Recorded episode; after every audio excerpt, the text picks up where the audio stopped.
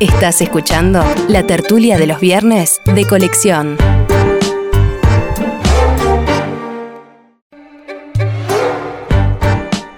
Seguimos, seguimos en este viernes 3 de febrero de 2017 en la mesa. Seguimos con Gonzalo Pérez del Castillo, Mauricio Rosenkopf, Juan Grompone y como invitado Fernando Escriña.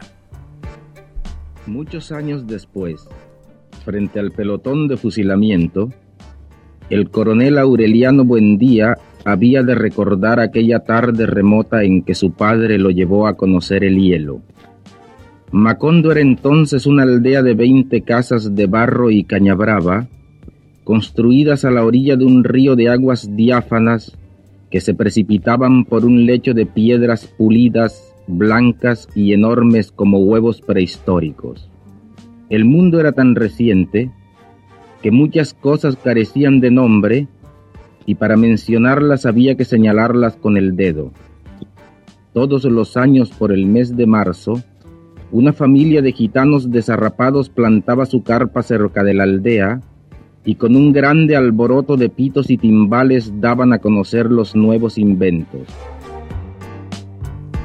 La voz del escritor Gabriel García Márquez leyendo Cien años de soledad una de las obras maestras de la literatura hispanoamericana, que este año está cumpliendo medio siglo. Para festejarlo, la Fundación para el Nuevo Periodismo Iberoamericano, que creó García Márquez, organizó una lectura colectiva de la saga de la familia Buendía, aquel libro publicado en 1967. Además, impulsa distintas actividades que van a tener lugar a lo largo de 2017 en varios países para dar a conocer el legado de García Márquez y para promover el periodismo ético, creativo e innovador.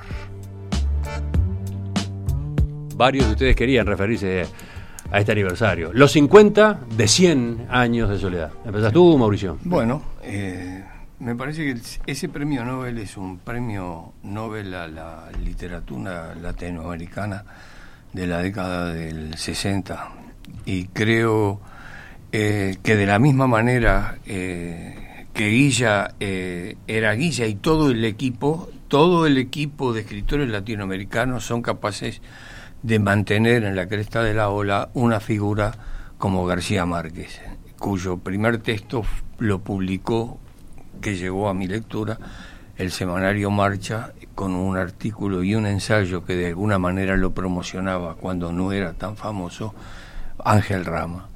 Y quiero citar esto porque en los días de García Márquez estaban en Perú Arguedas con todas las sangres, estaba Vargas Llosa con La ciudad y los perros, estaba poquito después Redobles por Rancas del hombre que muere junto con Ángel Rama cuando cae el avión. Teníamos en el Río de la Plata a Cortázar escribiendo Rayuela y acá estaba eh, el astillero de Onetti y la tregua de Mario Benedetti. Y tenías, era el panorama, y en Cuba teníamos el siglo de las luces con Carpentier. Es decir, que surge una pleyada donde aparece una estrella que entra al titilar más fuerte pero era un plantel que el haber sido eh, escritor en medio de ese periodo tenías influencias, enseñanzas, fuerzas, ingenios, como en otros periodos no se dio. Y es bueno recordar esto, porque la literatura de Europa en aquella, en aquella época era gris. Mm. Es decir, en la posguerra había un espíritu apagado y sale la alegría de la vida con esos textos de Vargas Llosa, que de García Márquez, que culmina con 100 años de soledad, donde eh, para cerrar este primer contacto con, con la gente, este, eh, me queda pendiente esa última intento de el último intento de hazaña de Aureliano Buendía cuando eh, levanta a su compinche de tantas guerras para decir bueno, vamos, tenemos que hacer una guerra para terminar con todas las guerras. Juan. Bien. Los demás te miran con mucha atención porque dejaste ahí un suspenso. Bueno, vamos a empezar. Para variar. Vamos a empezar trancando fuerte. Bueno. No me gusta Cien años de soledad. Chan, chan. Y no creo que sea el punto de quiebre de América Latina. Creo que García Márquez mostró después que era un gran novelista, es decir, no, no en Cien años de soledad. En Cien años de soledad mostró que era un mago capaz de embaucar a un mundo con algo que es lo que quiero comentar. Pero ¿cuál era el punto de quiebre? El punto de quiebre que de la literatura latinoamericana es Rayuela, que fue en 1963 y que fue antes. Rayuela es una, es una novela que conmovió al mundo. Conmovió al mundo porque tenía una forma diferente. Es decir, había creado un, un artificio narrativo que era, era, inédito, era nuevo en el mundo. Y todo por eso todo el mundo la cita y la sigue citando permanentemente como la gran novela revolucionaria. Anticipándome yo la cité, Sí, sí, por supuesto. No, en ese punto estoy de acuerdo. Ahora, ¿qué es lo que, qué es lo, que, lo que creó García Márquez?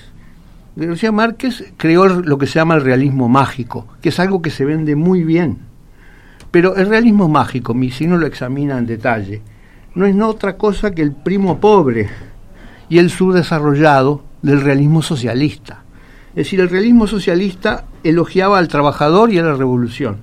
El realismo mágico elogia el subdesarrollo y el atraso. Es decir, todo eso que pasa en Macondo es el elogio al atraso. En definitiva, y creo que la novela termina, termina con cuando una fábrica norteamericana empieza a poner una plantación de bananas, ¿no?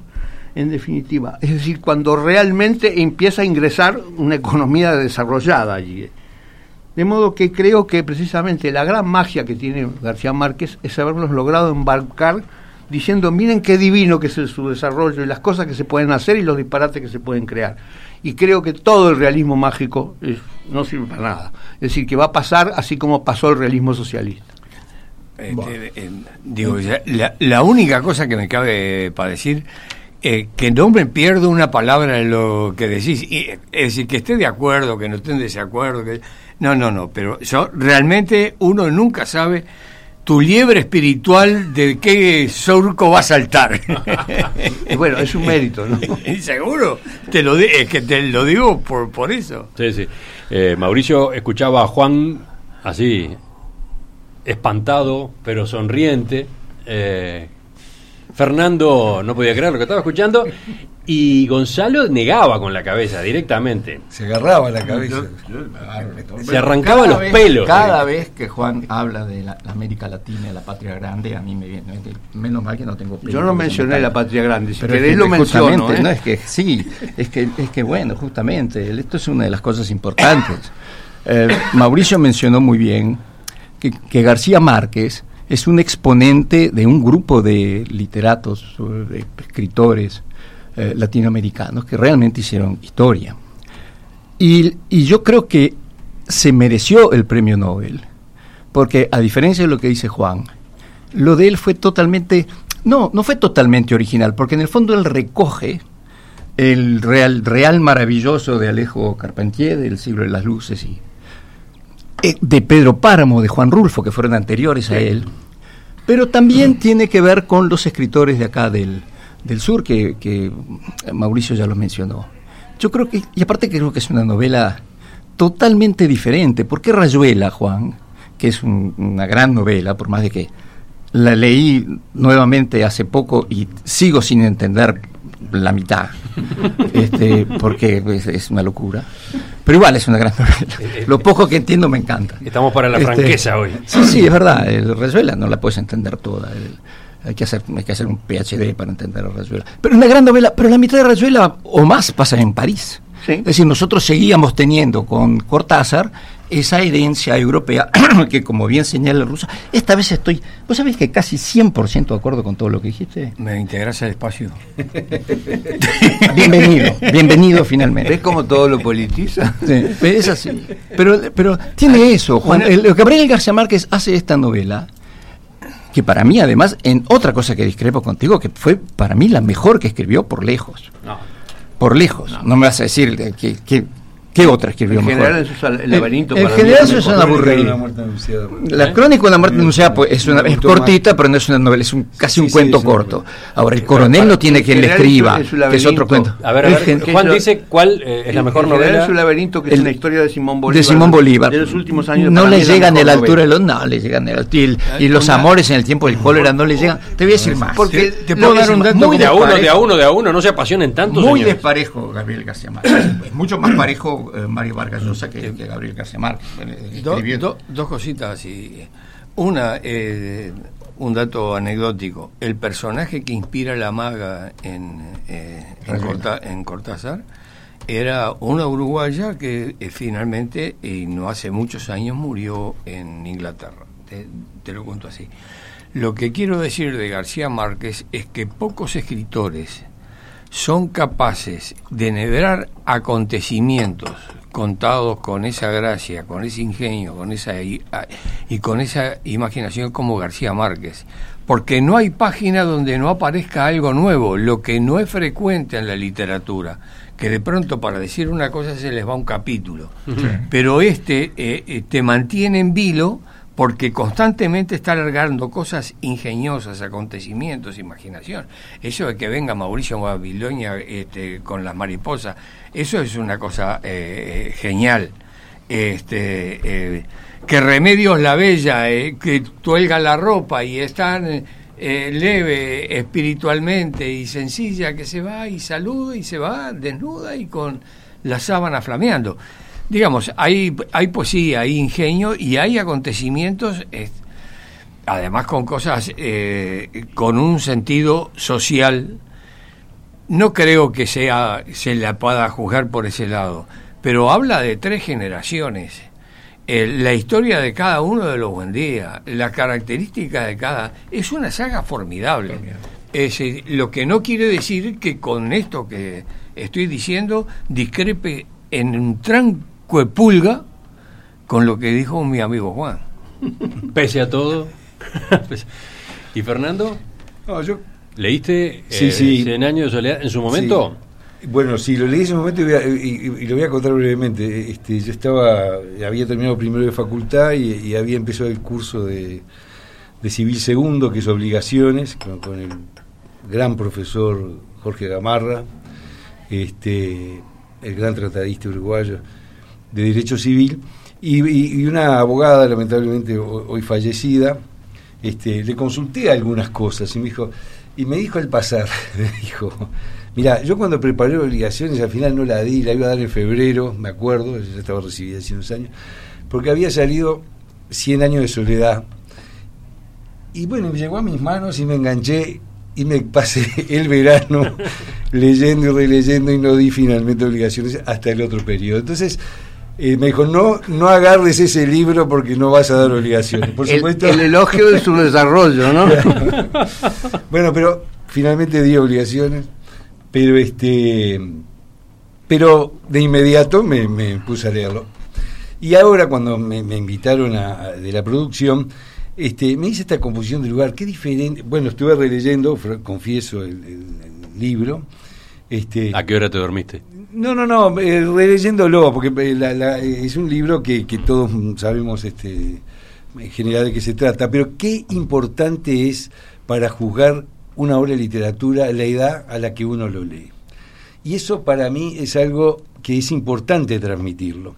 Algún día, en algún momento eh, leí que había dicho alguien, este, por ejemplo, que el Quijote había que leerlo a los 20, a los 40 y a los 60, y que las tres lecturas seguramente iban a tener enfoque distinto, y es indudable. Ah. Entonces, yo hablo desde la óptica que me impactó a los 19 años, es decir, cuando uno empieza a tomarle el gusto al libro, al libro, no, no, no a la tablet, ¿eh? Al libro cuando uno lo guarda, lo marca. Este, no, no, no, pero no es este, el- el- el- el- aquel que leí. Este, pero digamos, es importante eso. Ahora, creo que tampoco debemos idealizar, porque las obras se desprenden de, de sus autores, entonces pasan a integrar esa cultura que está bien fomentarla. Lo curioso, y yo le agrego a la lista de Mauricio cómo se potenció en general la literatura latinoamericana y la, y la agrego a Rulfo y la agrego a Borges. Porque creo que enriquecen en general. Este, ahora, mi pregunta es: si hiciéramos una encuesta hoy entre los jóvenes, de la edad que yo tenía, la que me sugirieron este libro y lo agarré, yo creo que nos asombraríamos cómo los jóvenes pueden confundir Vargallosa con García Márquez o con Onetti o e, e, Es decir, no tendríamos que, a, pesar de las críticas de las que hablaba Juan, que pueden ser mm. comprensibles... No, no son comprensibles. Bueno, son respetables entonces. Pero este, ¿no deberíamos inculcar más la lectura de aquellos autores que no, por una cuestión de, latinoamericanismo ni nada, sino esos autores que marcaron mojones, para que te gusten o no te gusten. ¿Qué dicen? ¿Quieren ir por el lado de esa pregunta que plantea Fernando? ¿O le quedaran.? ¿Pero tú qué estás diciendo? ¿Que habría que identificarlo con sus países? No, no, no, que habría que fomentar en la juventud. Por supuesto. El libro, el, el gusto por tener un libro no es lo mismo, y nos pasa ahora, mm. leer en una tablet, yo en las vacaciones me llevé algunos libros en esa tablet, no sabes en qué página vas, te perdés, por más que tenés marcadores.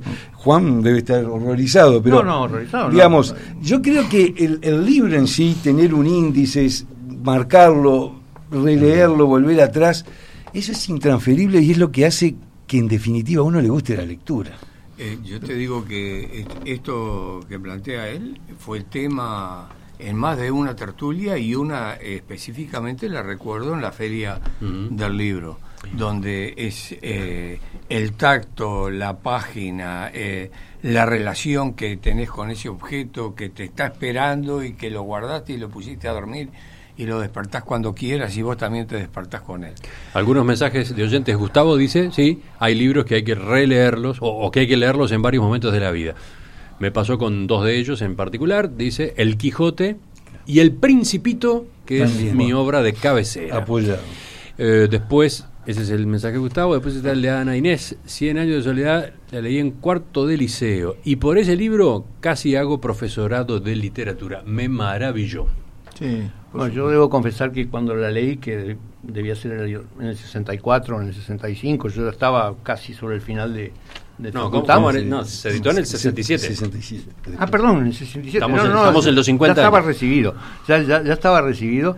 Yo no la pude terminar porque dije por la mitad la tiré y dije esto es una es un atropello contra lo que lo que está pasando en, esto, en este mundo subdesarrollado. ¿Cómo se va a tomar en broma todo esto que está pasando en esa novela? ¿No pudiste terminarla? No la pude terminar. Después, después año, creo que un año después hice el esfuerzo de retomarla pero a mí me parecía ofensiva esa novela. Gonzalo, te sigue mirando con una cara rara. Es muy ofensivo. Realmente lo que decís es Está buenísimo. no me digas. Es, un, porque si no, no habría tertulia. Pero, si no, no habría tertulia posible. Es un, ¿Quién niega la patria grande para empezar? Yo te recomiendo. Este, el boom latinoamericano, si hay, si hay una expresión clara de que la patria grande existe es este boom latinoamericano. Porque como tú bien decías, la mayor parte de la gente que no es latinoamericana, incluso muchos de los latinoamericanos, no tienen idea y no les importa que García Márquez haya sido colombiano, Vargas Llosa peruano, Neto uruguayo, no les interesa. ¿Por qué? Además, porque hay otra cosa, eh, Juan. En aquel momento, es decir, entre 5 y 10 años después de la Revolución Cubana, América Latina para el mundo estaba tomando un nuevo cariz, un nuevo perfil. No te olvides lo que era la juventud cuando tú decís nosotros leíamos, pero nosotros estábamos eh, irrumpiendo en el mundo con una gran esperanza que iba, todo se iba a cambiar y, eso tuvo que ver con, la revolución cubana y con muchas otras revoluciones o rebeliones eh, que iban contra las dictaduras y los, los sistemas eh, jerárquicos duros que habían, tenido América Latina oprimida durante muchos años. Entonces, nace esta literatura. Y lo que tiene García Márquez es que recoge las inquietudes de todos estos mm. este, latinoamericanos y nos da en el mundo una personalidad. Juan, aunque tú no lo creas, la patria grande existe y en el mundo se nos reconoce únicamente como latinoamericano. ahí, yo tengo un matiz con Uruguay. Pues no vayas a estar de acuerdo con Juan, por favor. No, no, pero parte con Juan en qué puedo, en qué puedo llegar a coincidir. En que el Uruguay hizo un esfuerzo por latinoamericanizarse tan gigantesco que nos llevó mucho a quedarnos en, buscar el culpable de lo que nos pasa, ¿no? Este, cuando Uruguay dejó de mirar a Europa, lamentablemente creo que empezaron un poco los problemas. Yo soy muy crítico, por ejemplo, de la generación del 45. Soy un crítico, mm. creo que, pero ya daría para mucho más. Creo que le generó cierto perjuicio al, Uruguay en cuanto a apostar a que un país no funcionaba cuando era un gran país. Volvemos a Juan. 1968. Yo quiero que se coloquen en 1968, el año que, en que digamos que en Uruguay leyó esa novela.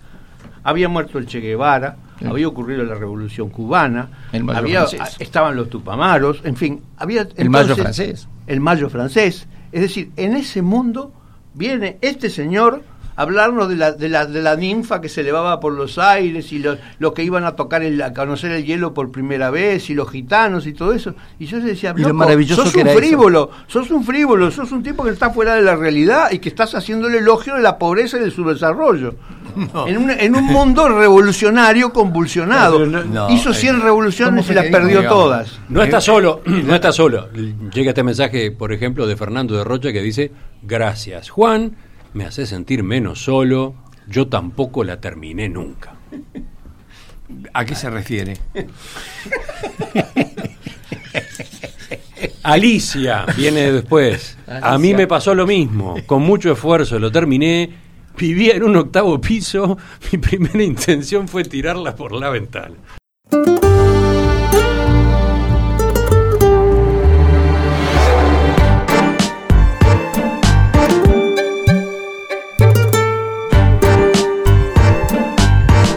Esta fue una realización de En Perspectiva Producciones.